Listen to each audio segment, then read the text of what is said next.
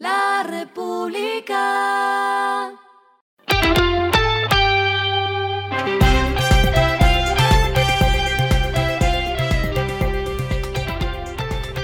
Esto es lo que debes saber al comenzar la semana.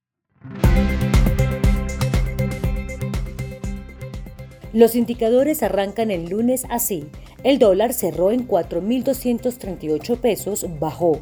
El euro cerró en 4.488 pesos, bajó. El petróleo Brent se cotizó en 89,02 dólares el barril, la carga de café se vende a 1.467.000 pesos y en la bolsa de Nueva York se cotiza a 1,91 dólares. Las movidas del fin de semana fueron. La farmacéutica Sinovac anunció que decidió no invertir 100 millones de dólares en una planta en Chile y optará ahora por construirla en Colombia. Este pretendía producir hasta 50 millones de vacunas contra el coronavirus, hepatitis, influenza, entre otras enfermedades, e iba a estar emplazado en la región de Antofagasta, de acuerdo con lo informado por la empresa en 2021. El plan original era que estuviera en operación a mediados del año pasado. La EPS Asmed Salud y EMSANAR pagaron 38.857 millones de pesos a 28 hospitales y clínicas de Cauca.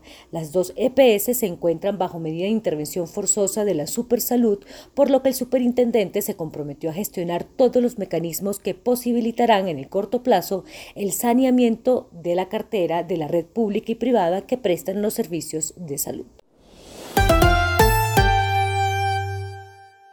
El primer carro 100% eléctrico de Suzuki que se venderá a partir de 2025 ya tiene nombre. Será el Suzuki EVX. De lo que se ha visto hasta el momento, en su diseño exterior se resaltan las líneas voluminosas y la posición alta del vehículo. Se espera que la próxima semana tenga una aparición en el Japón Mobility Show 2023. Lo clave del fin de semana.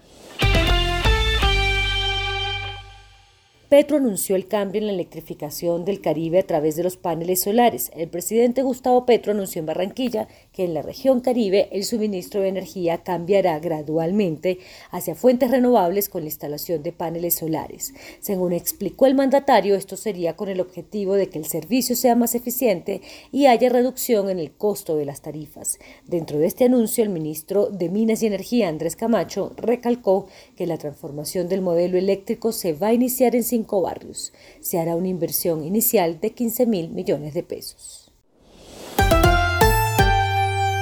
Lo que está pasando en el mundo. Este fin de semana llegaron las primeras ayudas humanitarias a Gaza desde que Israel comenzó un asedio hace 14 días. Un total de alrededor de 19 camiones que transportaban suministros médicos y alimentarios el domingo habían sido inspeccionados por la UNRWA para llegar a Gaza.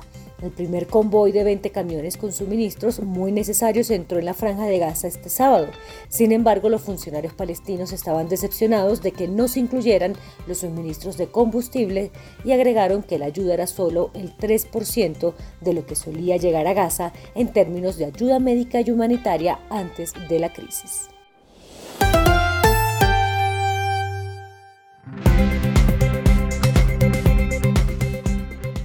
Y finalizamos con el editorial de mañana.